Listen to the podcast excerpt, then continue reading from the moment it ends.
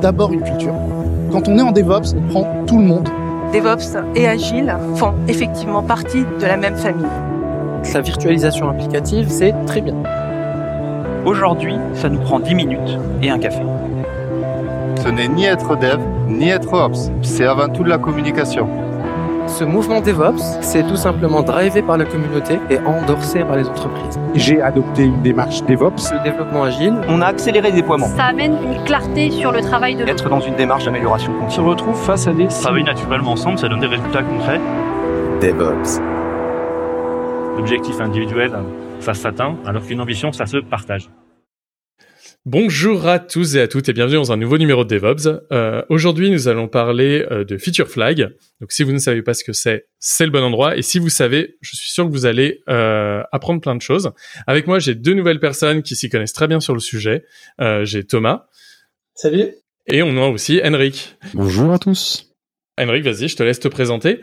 Donc, euh, je m'appelle Henrik Rexed. Euh, je travaille euh, actuellement chez Dynatrace en tant que Cloud Native Advocate. Mes sujets de favoris, on va dire, ou, ou, euh, de prédilection, euh, c'était, ça va être euh, tout ce qui est Kubernetes, tout ce qui est Open Observability. Et puis, en fait, je suis ce projet qui a été initié par de mes collègues chez Dynatrace qui s'appelle Open Feature. Et donc, je suis là, donc, donc, ce qui explique ma présence aujourd'hui à ce podcast. Mais s'il y a des, si on doit rentrer dans le détail de tout ce qui se passe sur la partie télémétrie et observability, je serais euh, ravi de partager plein de choses. Et juste pour faire une petite euh, intro et, promotion, euh, je j'ai lancé il y a un an de cela une chaîne qui permet de de- de d'aider euh, la communauté à se rentrer dans les sujets de open observability. Euh, donc notamment cette chaîne YouTube s'appelle Is It Observable? Et en fait je fournis des tutos que ce soit sur comment collecter des logs, euh, comment euh, créer de la télémétrie, euh, comment euh, ce qu'on enfin, tout ce qui est tuto euh, de manière générale sur l'observabilité. Donc euh, petite promo euh, euh, pour pour ceux qui ne connaissent pas cette chaîne. Bah super, bah, je le mettrai euh, en description euh, du podcast. Donc, euh, vous aurez le lien. Euh, ce sera, euh, ce sera directement là. Euh, et Thomas? Ouais, euh, bonjour. Du coup, moi c'est Thomas Poignant. Je, suis euh, tech lead chez Adevinta. Donc euh, Adevinta c'est la maison mère de Le Bon Coin. Et, je travaille sur différents sujets, notamment sur la modération chez eux. Et j'ai un, side project à côté de ça qui s'appelle Go Feature Flag, qui est une librairie de, de flag pour Go. Et, je suis aussi amené à, contribuer un petit peu à Open Feature depuis quelques temps. Super. Euh, bah moi, vous me connaissez, euh, ceux qui écoutent le podcast, donc euh, pas pas de be- besoin de trop me présenter, mais euh, euh, donc je suis indépendant, je travaille surtout sur le domaine, le domaine du DevOps euh, et beaucoup sur Kubernetes. Pour le coup, euh, ça va être assez bien parce que je vais être un peu vraiment le rôle du newbie là-dedans. Euh, je connais bien le monde euh, des feature flags, c'est-à-dire ce qu'on peut faire, ce qu'on peut, ce qu'on pourrait en tirer, mais j'ai jamais eu malheureusement l'occasion de l'implémenter. Ça dépend bien sûr des clients à chaque fois que je vais avoir, et pour l'instant, bah, c'est chou blanc. Donc c'est bien, je vais être vraiment la personne, la personne la plus, la moins expert dans dans ce domaine-là. Donc ça fait du bien. Et euh, donc euh, d'abord, euh, je voudrais vous demander justement comment vous allez définir le feature flagging et peut-être votre première expérience avec, comment vous l'avez appris, vu et utilisé. Thomas peut-être? C'est définir c'est toujours compliqué, mais mais pour moi l'idée du Feature Flag c'est surtout de pouvoir agir sur euh, sur son environnement de production sans avoir à faire de déploiement, donc de pouvoir avoir des modifications de comportement depuis euh, depuis l'extérieur et euh, avec surtout la volonté de découpler un déploiement d'une release, c'est-à-dire que déploiement c'est pousser du code, release c'est mettre place une mettre à disposition une nouvelle fonctionnalité. Et moi, j'ai commencé à utiliser les feature flags dans une dans, ma boîte précédente qui s'appelle Front, qui est une, scale-up. Et on était des gros utilisateurs de Launch Darkly. Et, euh, et le use case de base, qui était vraiment celui qu'on faisait le plus, c'est que tout ce qu'on déployait était sous feature flag et c'était au product manager d'ouvrir les flags euh, au moment des releases. Donc c'était les, on découplait vraiment la partie déploiement qui était faite par les ingénieurs de la partie release qui elle était faite par les product managers. Alors moi, j'ai mon première expérience, ça a été de Feature Flag, c'était en tant qu'utilisateur, c'est-à-dire on est quand on gère des problématiques pour des clients, on va dire, on se dit tiens, il y a telle fonctionnalité et on découvre que certaines fonctionnalités elles sont, du moins dans sur la plateforme sur laquelle je travaille, sont sous Feature Flag. Et puis du coup de découvrir le fait que euh, on avait une, a une plateforme en interne pour gérer euh, l'activation de features pour certains clients. Et, euh, donc c'est la mise en œuvre de cette plateforme, bah, ça, ça nécessite quand même une certaine, un certain travail en, préalable. Et donc je me suis toujours dit, tiens, c'est génial cette technologie de pouvoir activer des, fonctionnalités au besoin en fonction d'un utilisateur, en fonction de sa zone géographique, en fonction de son âge, en fonction de plein de différents critères mais euh, mais la gestion et la mise en œuvre, euh, elle peut être euh, très lourde et très compliquée à terme. Et, et donc c'est c'est la raison justement de, de ce projet qui a été qui a été initié, se dire bah, comment on pourrait mettre un, un, standard en fait dans, dans sur l'industrie pour éviter justement ce bah, des, des, des devs ou des implémentations un peu custom pour pour arriver à, à mettre en œuvre ce type de fonctionnalité aux mains de nos utilisateurs. Ok, cool. Et donc, à quel moment euh, vous allez euh, l'utiliser? Est-ce que c'est compliqué à mettre en place? Parce qu'en fait, donc j'ai fait un podcast la semaine dernière pour tout vous dire. Que la première chose quand j'en ai parlé, c'est c'est compliqué. On peut pas le mettre en place. Enfin voilà, c'est c'est c'est des choses un peu trop un peu trop blinines, on va dire. Euh, vous, ça ça vous a pris du temps? C'est quelque chose que vous feriez par défaut ou au bout d'un certain moment? Moi, en ce qui me concerne, j'essaye de le mettre. En fait, plus tôt on, plus tôt on le met en place dans un projet, plus c'est facile euh, pour la suite, euh, dans l'idée.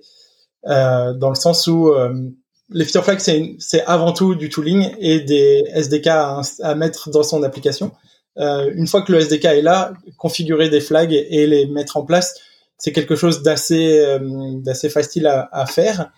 Euh, ce qui est le plus compliqué, à, à mon sens, c'est le cycle de vie des flags. C'est-à-dire que le jour où un flag n'est plus utile, il faut toujours passer par une phase de nettoyage du code pour éviter d'avoir des appels à la, cette librairie de feature flag partout.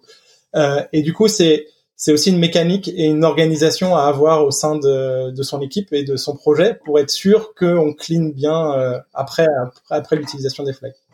Euh, mais en soi, techniquement, c'est des ifs. Hein. On va pas se mentir, c'est des ifs qui check si le flag est activé ou pas. quand je dis activé, on a, pense beaucoup au feature flag en true false, même si on peut faire plein d'autres choses avec. Mais c'est c'est un peu ça le, le, cas, le cas par défaut euh, à mon sens. Alors dans sur mon sur, euh, sur l'aspect euh, gestion, comme tu disais, effectivement, c'est des c'est, des ifs qui s'imbriquent. Après, la, la grosse problématique, c'est la source de données, parce qu'après, il y a toujours un critère qui va dire tiens, je veux activer que pour une terme, un certain type de population ou un certain type de client ou un certain type d'environnement. Et, et cette, cette, cette source de données initiale, souvent, euh, au-delà des ifs et la gestion des feature flags, il faut aussi gérer cette euh, cette euh, cette gestion.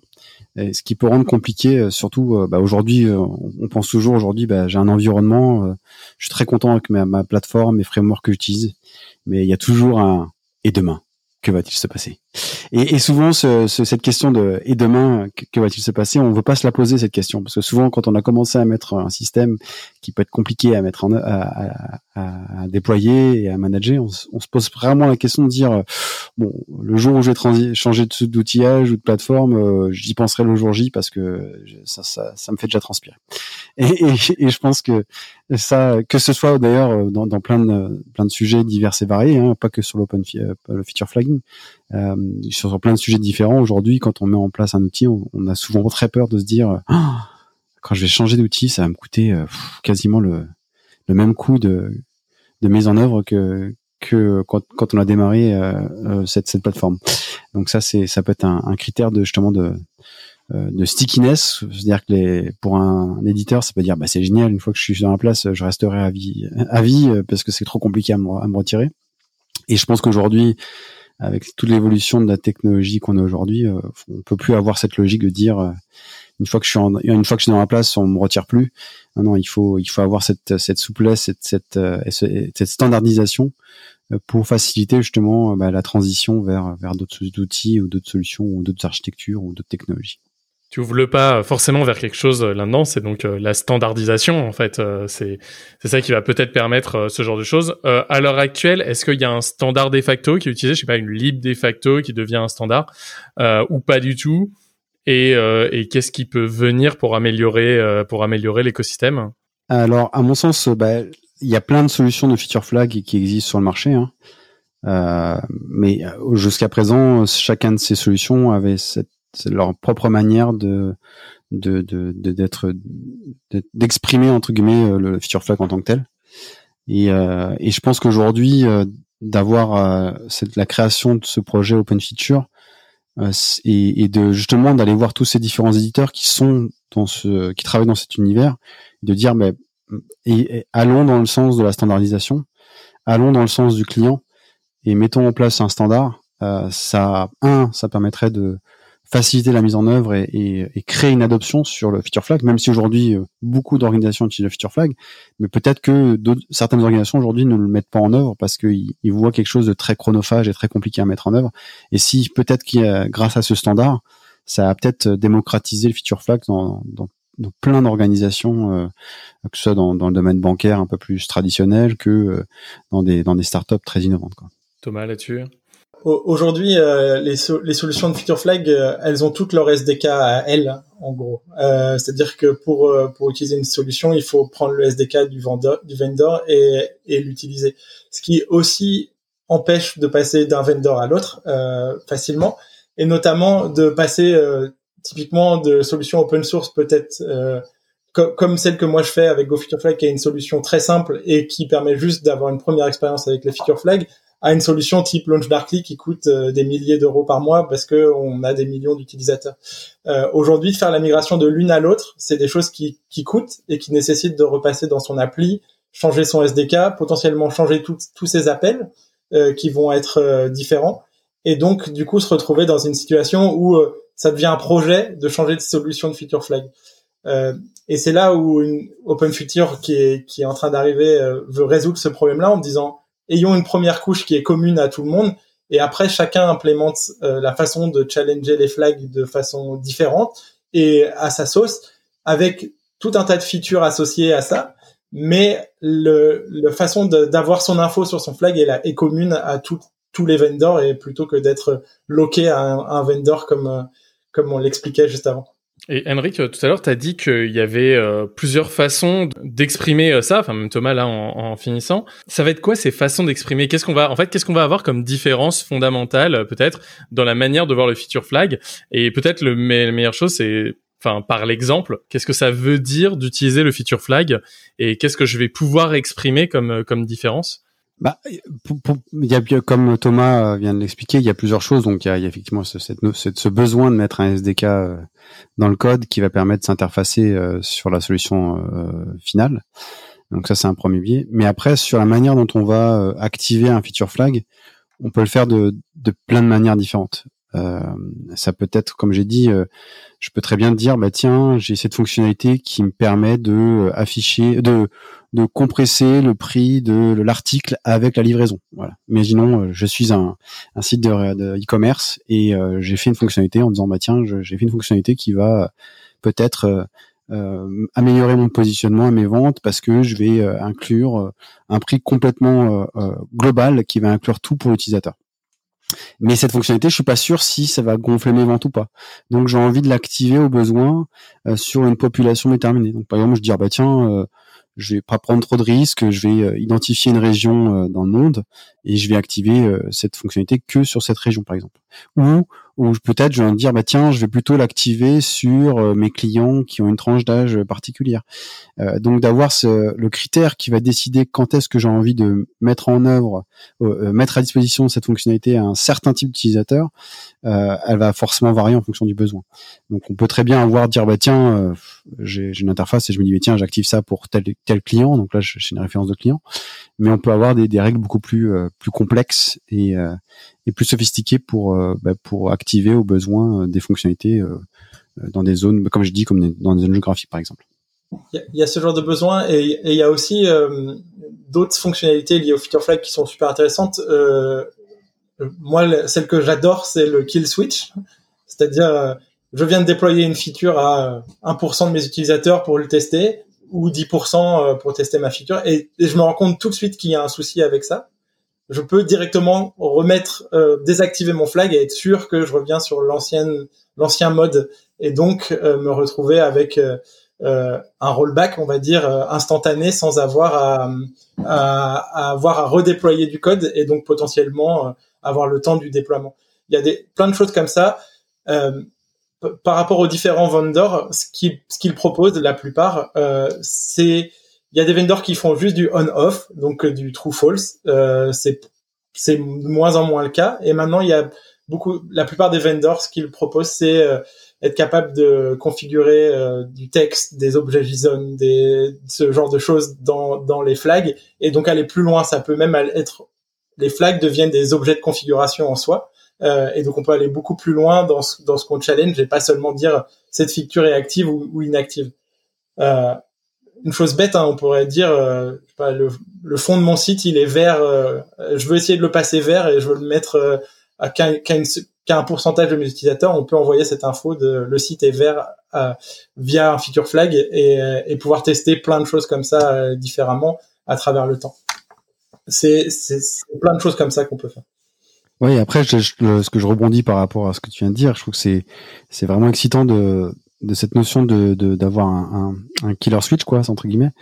Euh, cette notion de rémédiation. Donc, je, je fais une feature, je me, rends, je, je, vois de la valeur, mais je me rends pas compte de l'impact que ça va avoir euh, potentiellement sur le bon fonctionnement de ma prod en période de, de, de gros trafic, et d'avoir cette possibilité de d'avoir un critère qui va dire euh, t'as envoyé un appel euh, vers une interface quelque part qui dire bah, on l'envoie ça tout de suite parce que je vois qu'il y, y, y, a un problème majeur en production. Je trouve ça génial euh, parce que du coup on, ça ça rajoute des mécanismes euh, dynamique et, et moderne euh, pour la gestion de nos, nos, nos productions et, et de, des fonctionnalités qu'on voudrait mettre en place à l'utilisateur. Donc, je trouve ça vraiment excitant euh, pour le marché dans lequel on, on évolue. Je trouve, aussi il y a un autre truc enfin là je rebondis parce que ça me fait penser à ça une idée mais il peut y avoir même un mélange entre les deux qui est euh, en période de fort trafic, j'ai peut-être envie d'éliminer certains des appels et seulement certains juste dans un moment. Je sais que la fonctionnalité marche très bien. Je sais pas, j'ai une fonctionnalité de chat, par exemple, à l'intérieur de mon application qui prend énormément de bonnes passantes, énormément de ressources serveurs. Je me dis, en période de pic, bah, je retire cette fonctionnalité-là, que je sais qu'il y a un impact sur mon back-end et j'ai pas envie d'avoir à scaler à l'infini mon back-end juste pour ça, par exemple. Euh, et je rebondis encore là-dessus, euh, c'est que de ce que je vois apparemment, de, en tout cas de, de, des exemples que vous avez donnés, c'est que on a aussi bien des exemples très business, euh, donc euh, euh j'active telle fonctionnalité pour savoir est-ce que je vais avoir du MRR euh, en plus, n'importe quoi comme revenu en plus, ou de l'autre côté des problématiques très opérationnelles de je déploie une fonctionnalité, je, je reviens dedans. Est-ce que est-ce que ça serait pas un peu le chaînon manquant un peu entre les deux mondes, euh, ces, ces, feature flags? Ben, Je pense que ça, ça, ça permet de, de, rendre le process euh, euh Blue Green Deployment que tout le monde peut connaître euh, encore plus euh, dynamique. Je trouve ça et, et en plus le d'avoir une cette cette, cette capacité de d'activer ou désactiver en fonction des besoins.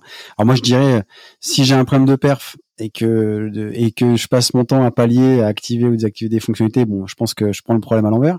mais mais euh, mais oui, effectivement, je pense que pour un je suis un SRE par exemple, je gère la prod, je vois qu'il y a quelque chose qui impacte euh, fortement, je sais que c'est le composant chat et d'avoir cette euh, souplesse pour quelqu'un qui va gérer la prod de dire bah, je désactive maintenant parce que il y a un risque potentiel. Euh, je trouve ça génial. Ça évite de, ça évite de passer sur un redéploiement, ou un rollback ou n'importe quoi, et, et, ça permet de corriger le problème temporairement pendant pendant la, la phase entre guillemets euh, critique qu'on a pu rencontrer en production. Quoi. Thomas, je sais pas si tu veux rebondir là-dessus. Sur la partie plus business, je pense qu'il y a aussi un vrai intérêt business dans le sens où on peut faire des choses qu'on peut pas faire avec des déploiements. Euh, typiquement, un use case que, que nous on avait euh, dans, dans ma boîte d'avant, c'était euh, en fait on teste en production euh, parce que avoir les bonnes data sur des environnements hors prod, c'est pas toujours facile. Et, et, donc ce qu'on faisait, c'est que on déployait un flag avec la seule personne qui pouvait accéder à cette nouvelle fonctionnalité était un product manager, un QA ou quelqu'un de ce type-là. Euh, on validait que ça fonctionnait correctement. On ouvrait un petit peu plus large avec des bêta-testeurs, euh, soit internes, soit des, des, clients avec qui on travaillait qui acceptaient de tester les nouvelles fonctionnalités. Et ensuite, on, on faisait des releases plus larges et plus business euh, pour l'ensemble de nos utilisateurs.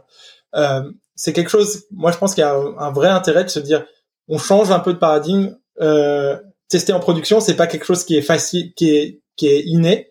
Et les feature flags permettent d'avoir ça, qui qui est vraiment un quelque chose qui apporte beaucoup de valeur parce que on a tous eu des pré-productions avec euh, des data pourries où tout le monde dit bah oui mais ça vaut ça vaut pas le coup de tester sur la pré-production, euh, on n'est jamais sûr, euh, allons en prod et croisons les doigts. Là ça évite de croiser les doigts en fait, ça permet d'être que sur le sur ce qui va bien quoi. Après, moi, j'ai toujours eu cette question euh, quand euh, parce que moi, je viens du monde de, de la perf initialement, donc moi, j'ai travaillé plus de 15 ans dans tout ce qui est euh, ingénierie de perf, optimisation de système et ce genre de choses. Je me suis toujours posé. Alors, je trouve que le feature amène plein de, de, de, de fonctionnalités et de valeurs pour les projets. je me suis dit tiens, mais en termes de perf, euh, je suis sur une version d'une application qui peut être complètement évolutive en fonction du profil. Euh, comment je peux mesurer l'empreinte euh, l'empreinte d'une fonctionnalité quand je vais l'activer? Euh, il y a ce gros questionnement. Euh, moi, c'est quelque chose que je me suis posé la question euh, à plusieurs reprises. Après, ça, je pense que c'est des, ça, ça, nécessite en fait une certaine maturité de la part du projet pour pour avoir cette mesure et, et pour éviter d'activer un truc qui peut être une bombe à retardement, quoi. donc d'avoir ce, d'avoir un process qui permet de dire, bah tiens, si tu actives cette feature, voilà les, les, conséquences que tu peux avoir en, sur tel serveur, sur tel composant, sur telle communication. Je pense que ça, ça peut être quelque chose qui pourrait être à terme euh, nécessaire pour, euh, bah, pour pour un SRE qui, qui doit gérer la production au jour le jour. Alors je sais pas si toi Thomas, tu as déjà eu euh, dans ton cas de test en prod, si vous avez déjà eu cette démarche. Mais moi, c'est les questions qui me suis que je qui, qui m'est arrivé plusieurs fois quand on a abordé le sujet en interne. Oui et non. moi, moi, ce que j'apporte dans, dans la librairie que, que je développe, on a il y a une fonctionnalité qui s'appelle le Progressive Rollout. Euh, et en gros, l'idée, c'est de dire de passer de 0% à 100% de mon flag sur une période de temps donnée. Euh, et donc, ça permet de se dire, euh, peut-être que pour activer la feature, on va mettre, au lieu de l'activer en une fois de 0 à 100%, on va mettre, euh, pas, une semaine. Et du coup, pendant cette semaine, on va monitorer tout ce qui se passe autour de, autour de, de la, de ce rollout. Euh, idéalement, euh, c'est pas quelque chose que je supporte aujourd'hui, mais idéalement, on pourrait avoir des, des marqueurs euh, OpenTelemetry type euh, des traces dans, dans, dans, du tracing ou des choses comme ça pour qu'on puisse avoir cette info que on est sur euh, tel tel tel variant du flag et se dire du coup on a on a ce comportement là euh, et ça permet ça permet d'avoir du recul et pas de se dire je suis de j'ai testé sur 1%, ça a l'air de bien se passer et je passe mon flag à 100% le faire progressivement, ça, aide beaucoup pour, euh, pour ce genre de, de besoin. Bah, c'est vrai que les, les, déploiements progressifs, en fait, enfin moi qui, j'ai dit au début, je viens plutôt du monde de Kubernetes. Euh, quand on parle de déploiement progressif, on va penser à des déploiements cubes euh, où on va dire bah voilà j'ai plusieurs instances et je vais les déployer petit à petit. Mais c'est vrai que ça va être très compliqué de se dire bah je m'arrête au milieu pour tester les performances euh, d'un. Euh, notamment parce que souvent on a des schémas de base de données, on a des choses comme ça, on a des choses en fait où le déploiement a souvent besoin d'être d'être complet en fait. Les, les, les, applicatifs ont du mal à travailler ensemble avec des versions différentes. Euh, c'est vrai que là, toi dans ce que tu dis en tout cas et dans ta lib Thomas, euh, on parle bien d'une seule et même application à la même version. Exactement. Il y a une seule application et en fait le flag a plusieurs variants et l'idée c'est de passer d'un variant A à un variant B progressivement. Donc euh, c'est-à-dire que on va donner deux dates et dans ce, dans ce moment-là, progressivement, il y aura de plus en plus de users à tomber dans le dans la nouvelle fonctionnalité plutôt que dans dans l'ancienne. Et donc ça permet sur un seul applicatif, il y a un, typiquement c'est le même pod dans Kubernetes partout, mais euh, l'applicatif a deux comportements différents. D'accord. Et donc va avoir à un moment donné, en fait, c'est à l'application à devoir gérer ces deux fonctionnements-là. Donc un seul schéma, mais qui va gérer deux comportements. Exactement. Si, si tu parles, en, fait là, je pense que c'est ça qu'il faut bien comprendre avec le Future Flag, c'est que on, on, amène de la logique dans l'application pour gérer euh, toute cette notion de, de blue green, de tout ça. C'est l'application qui le gère elle-même, alors que historiquement, dans le monde des SRI et du, DevOps, on avait plutôt tendance à mettre ça en dehors euh, avec les déploiements des pods, du load balancing, ce genre de choses. Là, là, on sort de ça et on ramène ça à l'intérieur de l'application. Donc, ça n'a pas d'intérêt de faire du progressive rollout pour toutes les fonctionnalités. Euh, mais pour certaines, euh, où on se dit là, ça peut être touchy, ça vaut peut-être le coup de, passer par ce genre de système. Une question là, que je me pose, donc quand on parle donc euh, des, des de est-ce que quelque chose va bien, donc euh, Henrik, tu as parlé de performance, c'est c'est c'est clairement le, le, le point. En fait, c'est qu'à un moment, comment se fait la remontée d'informations? Comment on sait que quelque chose se passe bien avec un feature flag? Parce qu'en fait, c'est c'est ça un peu ce qu'on a envie de savoir à ce moment-là. Ah, alors, pour moi, après, euh, je laisserai Thomas compléter plus dans le détail, mais pour moi, euh, le code et dans le code, on doit juste avoir cette logique de dire est-ce que j'active ou pas. Euh, en fait, il faut qu'après il y ait un système externe qui va lui euh, s'interfacer avec la brique de code pour dire tiens, je t'envoie une notification d'activer ou pas ce flag en fonction d'un besoin. Donc du coup, ça veut dire qu'il faut entre guillemets mapper un, système d'observabilité euh, qui va lui euh, se mapper avec euh, le, le, système de, de, feature flag pour dire euh, bah, tout se passe bien, on a activé, continue comme ça, ou au contraire, ah, tiens ça se passe très mal, désactive tout de suite. Quoi. donc là on vient dans un schéma de rémédiation, de rémédiation, on a une anomalie ou un problème, et c'est la rémédiation pour résoudre ce problématique, ça va être, bah, je vais envoyer une notification pour désactiver la feature pour bah, pour résoudre temporairement le problème de, de, perf. Ouais, c'est exactement ça. C'est qu'aujourd'hui, il y a peu de solutions qui couplent monitoring et feature flag en même temps. Euh, en général, c'est plutôt décorrélé. Et comme tu monitores ton application classiquement, bah, tu le fais euh, avec ou sans le flag. Euh, ça, ça, ça marche un peu de cette façon-là. Donc, typiquement, des outils type OpenTelemetry ou ce genre de choses ont tout à fait leur euh, marchent très bien en association avec les feature flag, mais c'est pas la solution de feature flag qui t'apporte cette, euh, cette observabilité. Et justement, comment vous arriveriez à voir justement cette jointoiement entre les deux euh? Justement, dans Open Feature, quand le, projet a, émergé, il y a quelques idées qui sont sorties euh, du, euh, du sol. Et euh, l'une d'elles était ah ce serait génial, comme Thomas l'a mentionné tout à l'heure, ce serait génial que à partir du moment où je passe dans une brique de code, que ça ajoute le contexte nécessaire au, sens Open Telemetry euh, pour dire je feature flag un tel activé, donner un certain contexte. Et donc, à partir du moment où l'application, bien sûr, génère, elle, des traces au format OpenTelemetry, ces contextes seront ajoutés. Et donc, quand on est dans une solution d'observabilité, que ça peut être des stacks Prometheus ou Dynatrace ou, autre, on, pourra faire une recherche et dire, tiens, je veux voir que les traces qui ont ce, ce, fameux contexte open feature avec la version de feature, enfin la, feature en session en question. Et donc là, on va pouvoir ressortir que les traces qui, qui, qui nous intéressent. OpenTelemetry aujourd'hui, on parle de traces, mais on pourra très bien avoir des métriques. Donc on peut très bien imaginer que euh, le, le, même l'open feature va avoir un petit compteur qui va dire tiens euh, euh pour compta, par exemple comptabiliser, ça m'intéresserait de voir quelle proportion d'utilisateurs j'ai à combien de personnes j'ai activé cette fonctionnalité? Même si normalement on est censé connaître en amont mais euh, bon si on a fait une boulette c'est ce qui peut arriver hein, euh, de bah, d'avoir un, comptage de dire bah tiens euh, j'ai 1000 personnes qui, qui actuellement utilisent cette fonctionnalité. Ça peut être aussi une, une source d'information qui peut être intéressante quand on fait de la corrélation lors, lors d'une anomalie ou d'une problématique de production quoi. Ou à l'inverse se rendre compte que le flag sert plus à personne qu'il faut aller cleaner son code. c'est vrai. Eh ben, c'est justement c'est ce dont tu parlais tout à l'heure, qui est donc justement la gestion de ces flags. Donc, si jamais euh, je résume, euh, je, je, me retrouve à avoir mon code, à avoir des if un peu partout avec euh, du code si si telle fonctionnalité, si telle fonctionnalité, si telle fonctionnalité. Est-ce que mon code va pas devenir une grosse, un gros plat de spaghetti euh, justement? Euh, À quel moment euh, je peux savoir ce que je vais activer? Et même, est-ce que je peux me dire que sur certaines fonctionnalités, je vais les coder dans un autre blob? Enfin, est-ce qu'il y a un moment même j'aurais le moyen de me dire telle fonctionnalité, je l'ai, j'avais des développeurs Node pour celle-ci, maintenant j'ai des développeurs en Go, je veux le mettre sur du Go. Enfin, est-ce que, est-ce que tout ça c'est possible? Et comment je vais justement gérer le cycle de vie de mon application maintenant que j'ai des feature flags?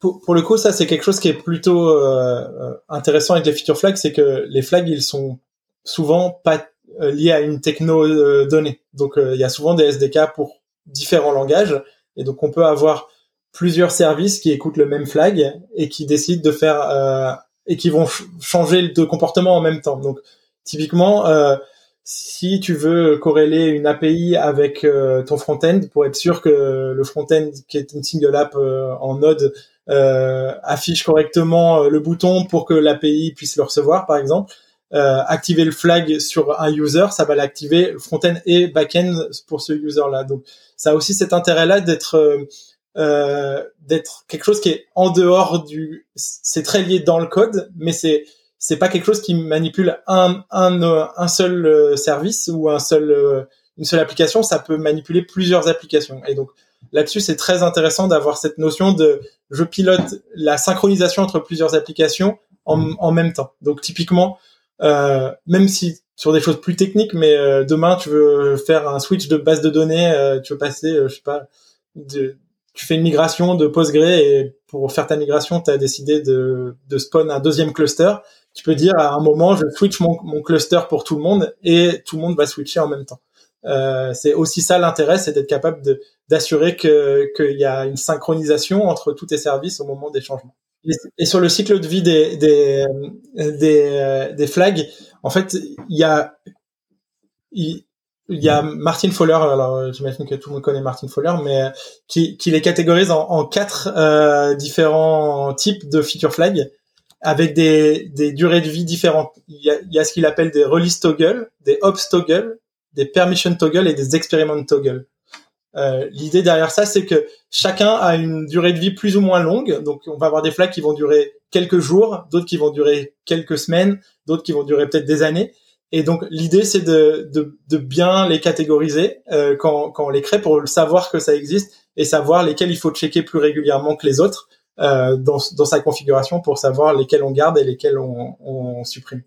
Bah, après, il a, y a, enfin, sur sur le contexte Open, Open Feature, en fait, euh, sur la gestion, euh, sur euh, ce qu'on voulait activer et pas activer, on a eu tout de suite cette, bah, comme on évoluait dans le monde essentiellement de Kubernetes, on s'est dit, tiens, on va, on va prendre des, des, logiques Kubernetes qui sont qui sont simples et faciles à, à mettre en œuvre.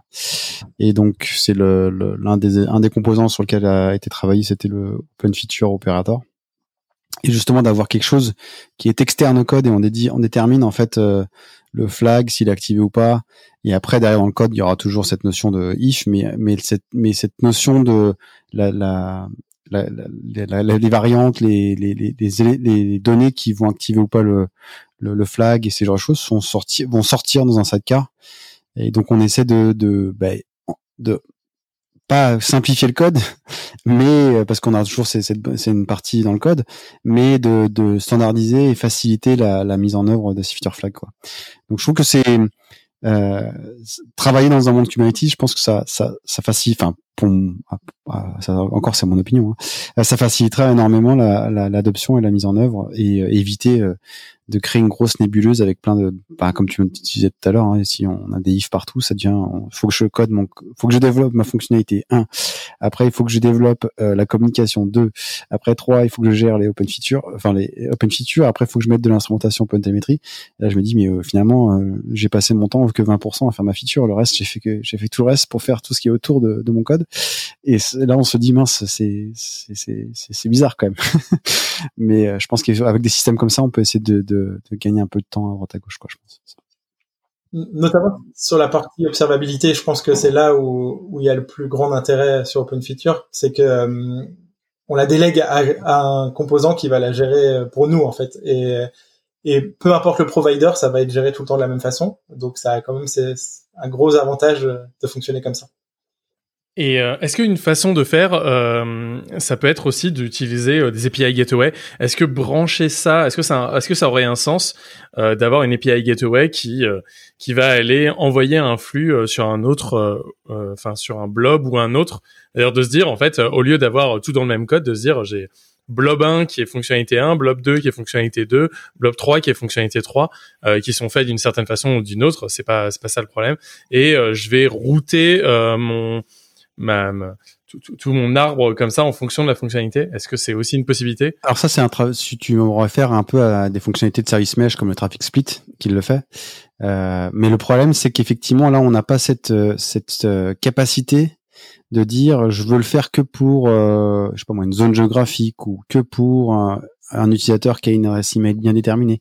Euh, donc si on veut mettre ça en œuvre dans un traffic split, faire cette logique-là, euh, ça va, ça veut dire qu'il faut remettre en plus une couche au-dessus qui va, qui va lui configurer le traffic split en fonction, et ça devient, après, ça devient une usine à gaz à gérer, quoi. Bah, on pourrait l'avoir, en fait, typiquement, comme dans Hôtel, on a une, un ID transaction, on pourrait très bien avoir quelque chose qui fait la remédiation entre les deux et qui dit telle transaction je la connais parce que euh, voilà, j'ai déjà des informations sur elle et après je vais faire des choses en fonction de ça. En fait, en fait le but c'est de se dire tout est un ID unique qu'on passe de blob en blob qu'on se passe et on va faire des actions en fonction de ça. On pourrait très bien avoir cette notion là qui apparaît à ce moment-là. Oui, alors ça pourrait être, euh, mais je pense que ce serait euh, à, gérer sur du long terme et, et sur les évolutions de l'application, parce que l'application va évoluer dans le terme avec les d'autres features et d'autres choses ça, ça devient une usine à gaz, je pense, à, à maintenir. Après, je sais pas si c'est mon avis. Thomas, je sais pas si tu. Non, non, je, suis d'accord là-dessus. Et, surtout, euh, euh, quand, tu es dans une entreprise qui, a vraiment adopté les feature flags, on parle de création de flags euh, de dizaines par semaine, en fait, ou de, ou de, ouais, même plus que ça. Et donc, du coup, si à chaque fois tu dois créer un nouveau service avec une nouvelle route, ce genre de choses, tu te retrouves dans une situation un peu compliquée. Et surtout, tu peux, si on parle, je sais pas si tu as 200 feature flags activés sur ton application ou sur ton sur ta grappe, on va dire, il y a des combinaisons aussi de gens qui vont avoir euh, peut-être 15 euh, flags activés et 25 pas activés. Et donc gérer ça avec des déploiements différents, ça rend forcément la, chose un peu compliquée parce que tu perds cette granularité euh, que tu pourrais avoir avec l'opéra d'avoir mis ça dans, dans ton code en fait directement. Tout à l'heure, tu en as parlé un peu, Thomas, mais euh, est-ce que ça, est-ce qu'on peut aller plus dans le détail, est-ce que ça change quelque chose dans la façon de travailler, euh, je veux dire un peu au quotidien d'un développeur en fait? Là, si vraiment on se centre sur la partie développement, est-ce que ça va avoir un impact sur euh, le, la façon de travailler? Moi, typiquement, ce que je, à quoi je pense quand je dis ça, c'est euh, le fait qu'aujourd'hui, on a plein de gens qui donc sont dans des sprints, Scrum, euh, etc., qui euh, font leurs fonctionnalités, puis après, ils ont besoin d'une review. Et en fait, cette review, des fois, elle prend des semaines. Ce qui fait que bah, ils se retrouvent en fait à avoir fait une fonctionnalité euh, qui peuvent pas dire qu'elle est finalisée euh, parce que elle a pas encore le ticket est pas est pas clos, euh, la PR est pas mergée pour x ou x raisons. Euh, est-ce que justement il n'y a pas euh, un impact à ce niveau-là et peut-être même à d'autres endroits dans la façon de travailler? Moi, dans l'idée, déjà une review qui prend des semaines, c'est toujours dommage, mais ça arrive. L'idée derrière ça, c'est justement d'organiser son équipe avec euh, cette volonté de euh, mon code a été écrit, je le délivre le plus rapidement possible en production. Encore une fois, délivrer en production ne veut pas dire euh, nouvelle fonctionnalité accessible ou pas. Euh, ça amène aussi beaucoup plus d'itératifs. Euh, moi, ce que j'ai constaté, c'est que souvent les pull requests sont un peu plus petites parce qu'on peut pousser du code en production qui sera pas activé pour personne, mais au moins qui qui apporte euh, une première étape. Donc on peut faire des étapes en disant euh, je, fais un pré-MVP que je pousse jusqu'à la production. Euh, on valide ce pré-MVP, je passe sur un MVP, puis après sur euh, la finalisation de la feature. Et tout ça, à chaque fois, c'est des déploiements qui vont jusqu'à la production, alors que souvent, aujourd'hui, c'est des choses qui vont rester au stade pré-production avec ou QA avec des gens qui vont tester ça et qui vont dire c'est pas encore parfait, on, on, attend avant de le avant de le déployer. Euh, L'idée derrière ça, c'est que comme on réduit la taille des changes, on réduit aussi la, la, taille des pull requests, donc la taille des, des reviews est souvent de meilleure qualité euh, parce qu'il y a moins de choses à review, c'est plus c'est plus petit. Par le le trade-off par rapport à ça, c'est que on doit maintenir deux features dans le même code. Et ça, ça des fois, ça peut poser problème parce que ça nécessite aussi d'avoir un code plutôt bien écrit pour éviter d'avoir un refactor à chaque fois que tu as besoin de rajouter un flag quelque part. Euh, parce que c'était pas assez modulaire parce que on se retrouve au milieu d'un code très legacy et que on veut changer le comportement. Euh, là c'est plus compliqué. Donc souvent si si tu es dans une équipe qui écrit correctement son code qui met plein de petites fonctions ce genre de choses c'est assez facile de passer d'une feature à une autre c'est moins le cas quand tu as du code un peu spaghetti sur lequel c'est un peu plus compliqué euh, d'amener ça. Après, c'est sûr que je pense que ça a une certaine, euh, ça nécessite une certaine euh, maturité ou une certaine organisation, un certain mindset dans la manière dont on travaille. Euh, parce que même la manière dont on va structurer le code, euh, Thomas l'a mentionné, si on commence à faire quelque chose qui est très euh, nébuleuse et on veut mettre ça en feature flag et après on va gérer des, des différentes fonctionnalités avec différentes, ça devient une usine à gaz. Je pense que ça, ça nécessite au sein des équipes déjà de se, bah, se, se préparer à la démarche pour se s'organiser et structurer son code de, la bonne manière pour que bah, pour que ce soit un succès et, non un, un échec quoi. Et est-ce qu'on voit apparaître justement euh, peut-être à un moment euh, des façons de coder, des façons de, de, de créer son code qui vont être différentes peut-être? Est-ce qu'on va avoir des nouvelles pratiques? On va peut-être avoir un jour des même des frameworks qui vont être euh, feature flag native, on va dire, si jamais si jamais ce terme un jour existe. Alors, je pense que pour que ça arrive, il faut qu'on ait on, ait une solution type open feature qui standardise un peu tout ça, ce qui n'était pas le cas jusqu'à aujourd'hui. En, en vrai, les bonnes pratiques de développement se se, se marie très bien avec la gestion des feature flags. C'est-à-dire si on découpe correctement son code, qu'on a des une bonne séparation, euh, separation of concern des choses, ce genre de choses, ça, ça aide beaucoup à structurer, à, à, à avoir, à être efficace dans les feature flags. Si on, on est sur des fonctions de 200 lignes et qui font euh, le café, ça sera, ça sera compliqué.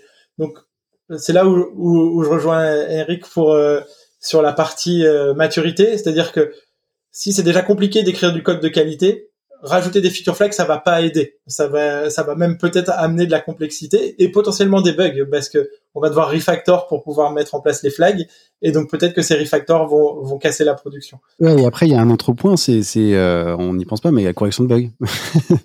J'ai un bug. Euh, quel est, la, quel est le process de correction du, du bug? Enfin, c'est, le genre de question qu'un, quelqu'un qui n'a jamais mis le pied dans, dans ce monde peut, peut se dire attends mais euh, euh, je fais un nouveau feature pour corriger le, bug ou que ce que bah, je, je suis perdu. Ouais, est-ce que je corrige dans le nouveau, dans l'ancien euh, Déjà, le bug, il a réparé à quel endroit? Enfin, c'est vrai qu'il y a pas mal de, de questions, euh, de nouvelles questions à se poser, on va dire. typiquement, c'est c'est c'est quelque chose qui arrive souvent quand on travaille avec les feature flags. La première chose qu'on fait quand on a un bug qui est remonté, c'est regarder si l'utilisateur qui remonte le bug est tombé dans un flag ou pas. Et, et c'est bien d'avoir cette c'est ce réflexe de se dire ok il est dans tel flag donc potentiellement il peut avoir le bug va se retrouver dans l'utilisation du flag et pas dans et pas dans le reste. Et c'est là où, où avoir du bon monitoring bien noter que dans quelle variation du flag il a l'utilisateur a pu tomber aide beaucoup. Parce que sinon on peut se retrouver à essayer de débugger pendant des jours alors qu'on était sur l'autre variant. D'où l'intérêt de l'observabilité Exactement. qui finalement euh, la, en fait c'est marrant de voir ça mais quand des bonnes pratiques DevOps ou des bonnes pratiques sur plein plein d'autres euh, concepts euh, de, de, de sur, les projets modernes en fait on se voit on se voit très bien que si on n'a pas d'observabilité en place ça rend les choses très compliquées que ce soit des, des tests de automatisés valides que ce soit des pratiques SREs en production que ce soit enfin euh, aujourd'hui, en fait, si on n'a pas une observabilité, aujourd'hui, on, on, on, a difficile, on, on, enfin, on peut avancer, mais on avance avec énormément de, bah de, de, de, lourdeur et, et, et puis on n'est pas sûr de soi en fait. C'est surtout ça. Bon, ce qu'on voit là, c'est que les features viennent après, euh, donc euh, pas mal d'améliorations et pas mal d'évolutions qui sont apparues. Enfin, en fait, c'est vraiment c'est c'est une suite de choses dont on a besoin pour arriver pour arriver à ce dernier maillon. En fait, on est on est un peu dans le dernière chose. Euh, vous, vous pensez que ça va justement apparaître vite? Est-ce que vous pensez que c'est voilà, c'est c'est à l'échelle, euh, ça va être une technologie qui va exploser dans les prochaines semaines, mois ou années? Euh, quel, est, à quel point vous voyez une traction par rapport à ça? Alors, par exemple, on va prendre un, sujet comme OpenTelemetry. OpenTelemetry, c'est le deuxième plus gros projet chez CNCF après Kubernetes. il y a énormément de contributeurs, énormément de, de, de repos différents. Aujourd'hui, on va dire, quand on regarde les gens, quand on est baigné dedans, on, comprend le concept d'open telemetry, euh, mais ça n'arrivait pas, c'est pas, ça arrive, ça, n'est pas encore arrivé dans, les oreilles de tout le monde. Euh, ça reste quelque chose d'assez euh, encore très considéré comme innovant. Après, il y a cette notion aussi de stabilité. Euh, si on si on met en place un, projet comme Open Feature, il faut un que les specs soient, ben, c'est en cours, de finalisation, mais que les specs soient bien finalisés, que le, les SDK sont bien construits, bien matures, qu'il y ait suffisamment de documentation, suffisamment d'exemples, et après il y a un vrai travail entre guillemets d'évangélisation, parce que un projet euh, comme Open Feature qui peut être euh, très séduisant sur le papier, bah il peut pas, il peut passer quasiment inaperçu quoi. Et c'est un peu dommage. Enfin, c'est un peu la frayeur de, tout projet, toute personne qui contribue dans ces dans ces projets-là, de se dire euh, j'ai pas envie de devenir un, nouveau euh, IPv6, euh, c'est-à-dire on sort la technologie, puis en fait, aujourd'hui, quand on regarde autour de nous, je sais pas s'il y a beaucoup de serveurs qui tournent en IPv6, mais c'est un peu le drame de se dire, on a investi beaucoup de beaucoup de temps et d'énergie pour finalement à rien quoi. Donc il faut, je pense que l'adoption elle, passe sur, justement sur bah, sur l'évangélisation, sur la qualité de doc, la qualité d'exemple.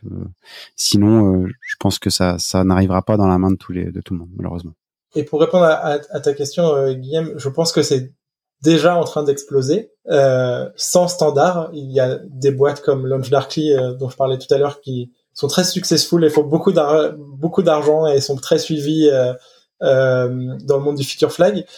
mais on, on, ça reste confidentiel dans le sens où, où on se lock à un vendor et je pense que c'est de moins en moins l'envie des gens euh, et donc des open features qu'il apporte c'est juste une espèce de couche d'abstraction devant euh, devant les vendors et et en plus toute la partie euh, open télémétrie et, et, toute cette standardisation euh, c'est vrai que c'est assez nouveau hein, comme projet et que ça, ça, débute seulement mais, mais c'est assez prometteur pour les gens qui, qui travaillent dans, autour de tout ça et, et surtout tous ces gros vendors pour le moment sont intéressés par le, par le sujet. Donc, euh, donc c'est plutôt bon signe pour, euh, pour la suite.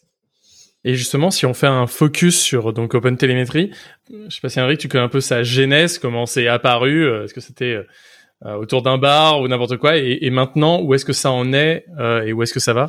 Alors le projet en fait c'est Open Telemetry, c'est l'histoire, c'est le merge de deux projets existants, hein, donc c'est Open Census euh, et euh, euh, OpenMetric et donc du coup le, il y avait deux besoins qui couvraient deux choses différentes hein. il y avait un d'un côté il y avait les métriques euh, et d'un côté il y avait la trace euh, le projet avait bien maturé et après il y avait un, une vraie volonté de se dire mais pourquoi on merge pas l'effort? Et on crée quelque chose de standard ensemble et à partir du moment où il y a eu le standard qui a été mis en œuvre il y a eu un, un vrai travail je pense de tous les tous les différents vendeurs pour arriver à, à, mettre en place ce standard ce qui est ce qui est ce qui est génial et aujourd'hui, aujourd'hui, à l'heure actuelle, on est donc les traces sont plus sont stabilisées. Sont, sont la plupart des langages on, disposent des d'un SDK ou du des, des, agents euh, soit manuels, soit auto-instrumentés.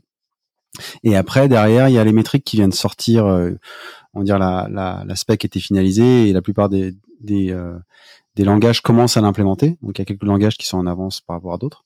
Mais aujourd'hui, on va dire aujourd'hui à l'heure actuelle, on est mieux que il y a quelques années quand on avait les deux frameworks séparés. Donc déjà c'est quelque chose de très euh, euh, réconfortant de dire ça y est, au moins déjà on a franchi l'étape où on est meilleur qu'avant. Et, euh, et là, le, ce qui est excitant, c'est que maintenant les logs sont en cours d'implémentation. Euh, de, de, enfin, la spec est en train de se finaliser et l'implémentation va se faire après. Et il y a un autre sujet euh, qui est en train de se de, de rentrer dans le scope d'OpenTelemetry. Donc jusqu'à présent, OpenTelemetry couvrait bah, en, en, en, la volonté, c'est de couvrir bah, les traces dans un premier lieu, les métriques et après les logs. Et là, on commence à, aborder le sujet qui est, qui est très excitant, c'est le open, euh, continuous profiling. Donc qui va être également un, un, un élément. Donc se dire tiens j'ai une trace euh, et puis après de dire bah tiens c'est bizarre j'ai un bloc qui est lent et pourquoi c'est lent? Et donc après d'aller directement dans le profiling grâce au Trace ID associé je trouve ça génial. Euh, et encore aujourd'hui bon, je pense que on a des organisations qui commencent à, à le mettre en œuvre hein, il y en a beaucoup. Il y a beaucoup d'organisations qui sont en mode POC qui regardent le regardent la technologie de loin en disant bah tiens je vais peut-être utiliser mais j'ai peur que c'est que ce soit de, de te confronter à des problèmes d'instabilité et après, il y a des organisations. Euh, là, ce matin, j'étais avec un, client qui est en Australie, Nouvelle-Zélande, et une grosse banque euh, euh, australienne, Nouvelle-Zélandais, et eux, ils ont implémenté euh, OpenTelemetry partout. Et donc là, on voit une question de maturité déjà, mais déjà, ils ont fait de l'investissement et la mise en place de ces genres de choses pour avoir une, une vraiment une, une traçabilité complète à 360 degrés de ce qui se passe. Et donc ça, et donc ils ont complètement compris la valeur et ils l'ont mis en œuvre euh, bien avant certaines autres organisations. Quoi. Donc je trouve que c'est avoir cette possibilité de dire bah tiens j'ai un standard d'instrumentation euh, qui n'est pas encore euh, attaché à un vendeur euh, spécifique. Euh, et de pouvoir dire tiens si moi je fais une partie de mon code et puis je tombe dans Salesforce et puis euh, après une fois que ça rentre dans Salesforce je suis complètement dans le noir. Mais si si Salesforce fait aussi de l'open télémétrie et ça se trouve un jour je pourrais avoir euh, vraiment la, transaction end-to-end de, de, bout en bout et comprendre où est où est où est se situe le problème. Et je trouve ça génial en fait pour bah, pour le futur de pour pour le futur de la gestion de notre prod, nos environnements, des pratiques SREs, des, des, ingénieurs de perf, de enfin de tout. Donc euh, donc non non c'est c'est un projet comme ça. Aujourd'hui, on va dire que l'adoption, elle se fait petit. À, il y a une grosse connaissance, une grosse popularité du projet, mais l'adoption, elle se fait vraiment encore étape par étape. Quoi. Et, comme on va dire ce qui ce qui ce qui a rendu compliqué OpenTelemetry, c'est la, la, la, la grande grand nombre de repos Git euh, qui sont sur OpenTelemetry, euh, le niveau euh, très, euh, on va dire, disparate de la qualité des docs et des exemples. Et donc c'est vrai que du coup l'expérience quand on rentre dedans, ça peut être, euh, elle peut être géniale ou ça peut être très très très un enfer quoi. Donc c'est là où je pense qu'il y a des il y a, vraiment la volonté de la communauté aujourd'hui d'améliorer tout ça pour accroître l'adoption et, et, créer un vrai succès. Et donc euh, si on vient sur euh, sur Open Feature, ça veut dire qu'on essaye d'avoir la même chose? Parce que là en fait, si je reprends la genèse un peu d'Open Telemetry, il y avait donc deux projets assez à succès, on va dire, enfin qui étaient quand même assez connus, qui ont mergé. Euh, là, Open Tele Open Feature part de rien. Donc, quelle été la genèse? Où est-ce qu'on en est? Et euh, pareil, où est-ce que ça va là sur Open euh, Feature en particulier? Bah, Open Feature, c'était le, le, le, besoin était euh, euh tout ce qu'on a pu relever comme challenge en fait, euh, se dire ah, c'est génial comme fonctionnalité. Enfin, le feature flag c'est génial, mais il y a, y a c'est c'est quand même très très dommage, de d'être très limité à des SDK ou des librairies d'un vendeur.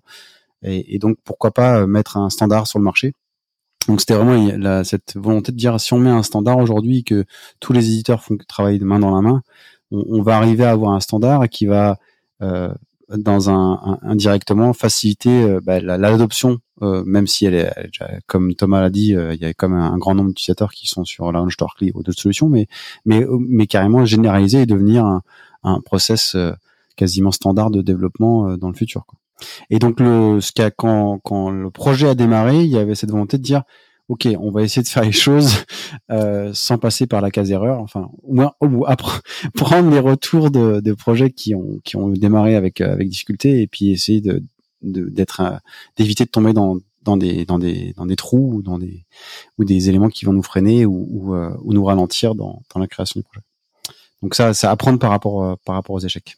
Et c'est Dinatras qui l'a lancé ou c'est une initiative personnelle C'est une initiative à quel, à quel niveau ça s'est fait euh? Alors c'est Dinatras qui l'a lancé, donc c'est deux, deux euh, ingénieurs de, de Dinatras. Et puis après, bah, tout de suite, on s'est dit, bah, il y a un standard, euh, il faut il faut qu'on ait des contributeurs, il faut qu'on contacte les sociétés qui sont dans qui, qui gravitent autour de, de, de ce domaine pour que chacun puisse contribuer et, et amener sa patte et et, et, et fait, faire de ce projet euh, qui semble sur le papier très très sexy, mais d'en faire un vrai projet qui, qui soit vraiment utilisé. Et donc toi Thomas, euh, justement euh, là-dessus, tu t'as dit que tu avais contribué à Open Features. Toi, où est-ce que tu en es dans ta contribution et comment tu l'as connu et ce que, ce que tu peux en dire? Euh, Comment je l'ai connu euh, On m'a juste pingé sur Twitter à un moment et, et j'ai eu l'occasion de parler avec les gens de Dinatras justement autour de tout ça. Moi, pour le moment, je me focus sur euh, sur deux choses côté euh, Open Feature. Euh, la, la, première, c'est de mettre en place les providers pour Go Feature Flag. Euh, étant donné que la façon dont fonctionne Open Feature, c'est il y a un SDK de base et on peut euh, implémenter des providers spécifiques à chaque vendor pour pouvoir derrière que le SDK appelle ce provider et, euh, et l'amène et l'amène là-dedans. Donc, euh, donc ça c'est la première partie, c'est plutôt euh, pour pour rendre mon produit compatible. Euh, et la deuxième, il y a une, une initiative qui s'appelle Flag Day, qui est une solution de feature flag qui ressemble un peu à ce que à ce que moi je fais avec avec Go Feature Flag, mais qui est l'idée c'est de faire une solution simple sans vendor complètement open source à, partir de fichiers plats de, de, de feature flag pour pouvoir euh, expérimenter euh, euh, go, euh, expérimenter open feature sans avoir à avoir un contrat avec LaunchDarkly, avec Flagsmith ou, ou d'autres ou d'autres choses de, de ce type-là. Aujourd'hui, c'est assez assez nouveau open feature. moi, je contribue aussi sur la partie spec pour pouvoir proposer des choses, voir s'il y a des choses sur lesquelles on peut améliorer euh, ce qui était prévu dans la SDK, ce genre de choses. Donc, euh, donc pour le moment, c'est une toute petite communauté. Je crois qu'il y a, je sais pas, moins de 100 personnes sur le Slack, mais euh, mais des actifs, je pense que ça, se compte en, en, une vingtaine de personnes. Donc du coup, il y a beaucoup de choses à faire. Si jamais ça vous intéresse, n'hésitez pas à venir contribuer. Euh, mais mais c'est intéressant de voir vers où vers où ça va et de voir que que c'est vraiment un projet qui est drivé par la communauté. Il y a quasiment tous les des SDK dans tous les langages qui sont en cours de création ou en cours de finalisation. Euh, je sais que il y a déjà un SDK JavaScript qui existe, mais il y a un, Go, un Java, un Python qui sont en cours de, de développement. Donc, euh, donc il y, a, y a un peu tout ça qui, qui avance et qui euh, et qui permet de de, de, de fonctionner avec avec Open Feature.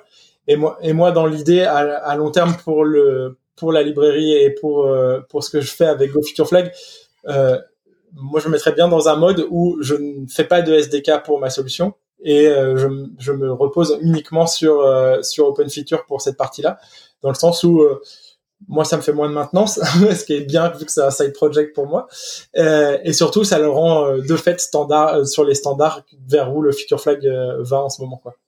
Bah cool. Euh, je sais pas si vous avez, euh, on a fait déjà un, grand tour euh, de, du feature flag. Je sais pas s'il y a autre chose euh, que vous voyez dont on aurait pu ne pas parler.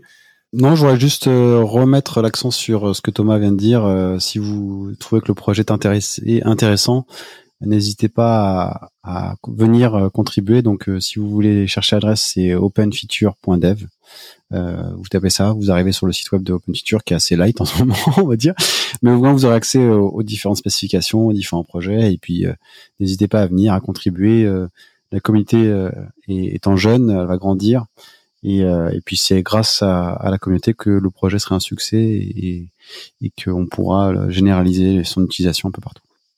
Et toi, Thomas, tu as dit que tu avais aussi ton projet. Est-ce qu'on peut contribuer avec toi euh, sur peut-être justement l'implémentation d'Open Feature euh, sur, euh, sur ton projet? Avec plaisir. Euh, l'idée, l'idée de ce, ce projet, quand, quand, je l'ai créé, c'était de faire une première solution de Feature Flag sans avoir à contacter un vendor et commencer à faire des choses. Et il y a encore plein de sujets qu'on peut faire pour améliorer la solution et, et, tous les gens sont les bienvenus pour, pour contribuer également. Euh, je vais aussi faire ma pub, mais euh, euh, et normalement euh, derrière il y a tous les liens vers les repos et tout ce qu'il faut pour euh, pour pour pouvoir contribuer. Bah c'est cool. Bah j'espère que ça donnera envie à des gens et d'y passer, enfin au moins de s'intéresser, mais d'y passer pour utiliser des libres déjà existantes ou de contribuer de contribuer à Open Feature. Enfin ça serait ça serait plutôt cool. Enfin je je comprendrais pas que là les, les gens les gens se lancent pas ou au moins essayent en mode POC comme tu l'as dit tout à l'heure Henrik pour pour pour l'open télémétrie là que des gens se mettent à faire des POC sur sur open feature et sur sur du flagging quoi. Ce serait cool. Pour, le coup là-dessus il y a y a un, sur le repo de open feature il y a un repo qui s'appelle playground où il y a pas mal de il y a y a des POC pour différents vendors. Et donc euh, n'hésitez pas à aller voir à quoi ça ressemble et à jouer avec si vous voulez euh, il y a, moyen de monter euh, l'app en, quelques secondes et, euh, et de commencer à voir à quoi ça ressemble. Je trouve que c'est une bonne, conclusion. Euh, bah, merci à tous les deux, merci beaucoup. Alors là, pour vous dire, on c'est quelque chose qui s'est organisé vraiment on se connaissait pas trop avant de, le début de ce podcast. On s'est pingé sur Twitter euh, avec des gens, des pings de reping, etc. Et nous voilà pour enregistrer. Donc, euh, si jamais euh, vous voulez parler d'un autre domaine, de celui-ci, si vous voulez rebondir, parce que vous avez aussi une expérience sur le feature flag ou sur d'autres sujets, n'hésitez pas à me contacter pour faire ça. Et merci vraiment à tous les deux, Thomas et Henrik, pour pour avoir participé. Et, et voilà, merci à vous. Ben, merci pour nous avoir euh, amené euh, d'organiser et de, et, de, et de produire ce podcast. Euh, c'est utile pour la communauté pour qu'ils découvrent des sujets comme Open Feature. Ouais, c'est super chouette. Merci beaucoup pour, pour ce moment. merci pour ce moment. Très bien. Et bah, à une prochaine alors. Salut.